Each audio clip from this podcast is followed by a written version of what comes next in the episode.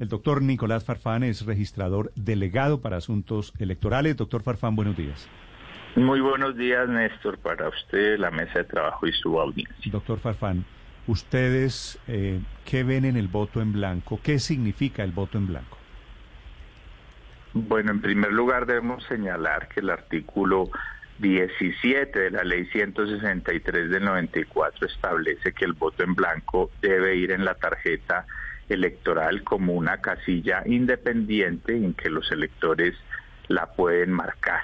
Asimismo, en el parágrafo primero del artículo 258 de la Constitución Política, que ha sido reformado en dos oportunidades, eh, una en el año 2003 y una en el año 2009, 2009 estableció que cuando el voto en blanco en una elección eh, ordinaria y para la primera vuelta electoral de las elecciones de presidencia de la República constituye la mayoría, deberá repetirse por una sola vez la elección sin que puedan participar los candidatos que previamente se hayan inscrito.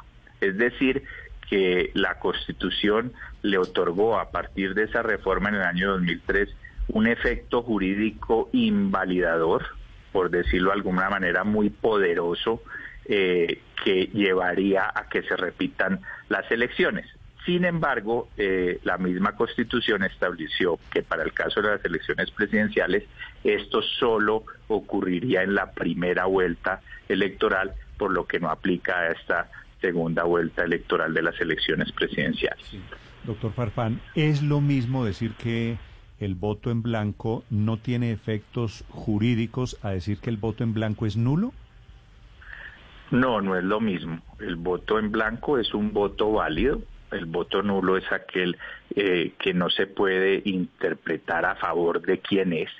Entonces el voto en blanco es un voto eh, válido, pero que no tiene ese efecto invalidador. Por eso hemos manifestado que esta es en segunda vuelta la posibilidad de que el elector exprese eh, de forma simbólica o política una, una manifestación de inconformismo eh, con las diferentes opciones eh, electorales como candidatos solistas que se le presentan. Es decir, que no está de acuerdo con ninguno de los candidatos y opta por el voto en blanco. Sí, doctor Farfán, hay muchos mitos, muchas inquietudes alrededor de la validez en voto en blanco. Para las personas que hoy están votando en blanco, ¿qué pasa en el hipotético caso de que llegue a ganar esa, esa tarjeta, es decir, el voto en blanco en estas elecciones?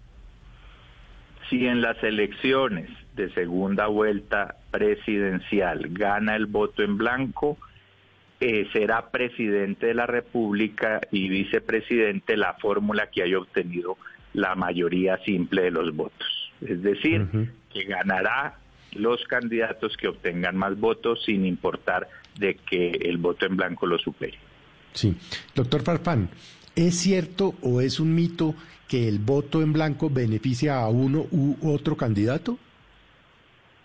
es un mito, un, falso mito. Nunca en la historia electoral de nuestro país o en el ordenamiento jurídico se ha establecido que el voto en blanco se le sume al candidato que vaya obteniendo más votos. Eso no es cierto. El voto en blanco es un voto válido independiente que se contabiliza y se clasifica independiente y que no se le suma a ninguno de los candidatos.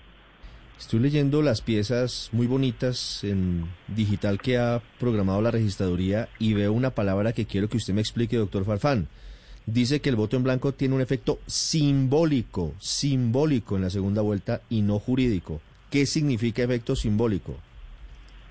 Pues lo que se quiere describir ahí es que la Constitución, como señalaba en su artículo 258, no previó para la segunda vuelta electoral ese efecto jurídico invalidador de las elecciones que las obliga a repetir y que veta de alguna manera a los candidatos previamente inscritos, como si ocurre en la primera vuelta electoral.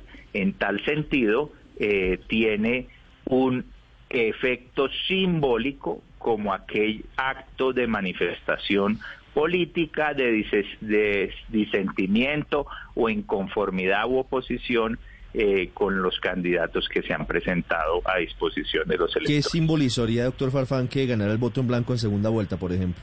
Que sacara más votos que Gustavo Petro o Rodolfo Hernández.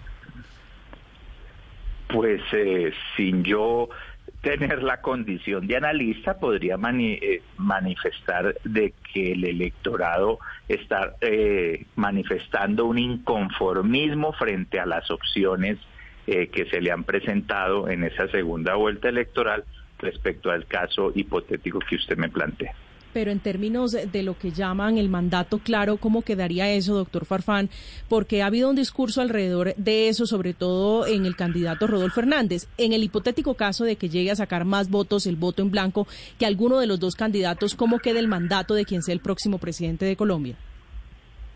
Pues a nivel electoral, eh, podremos decir que se declarará la elección a favor de la fórmula presidencial y vicepresidencial que obtenga la mayoría, la mayoría de los votos y será elegido presidente y vicepresidente de la República. Hay quienes eh, no entienden, doctor Farfán, a estas alturas, la razón de ser de la presencia del voto en blanco en esta tarjeta, que en segunda vuelta no tiene ningún efecto jurídico. ¿Cuál es la naturaleza? Es decir, usted dice, sí, es un voto protesta, es algo más simbólico.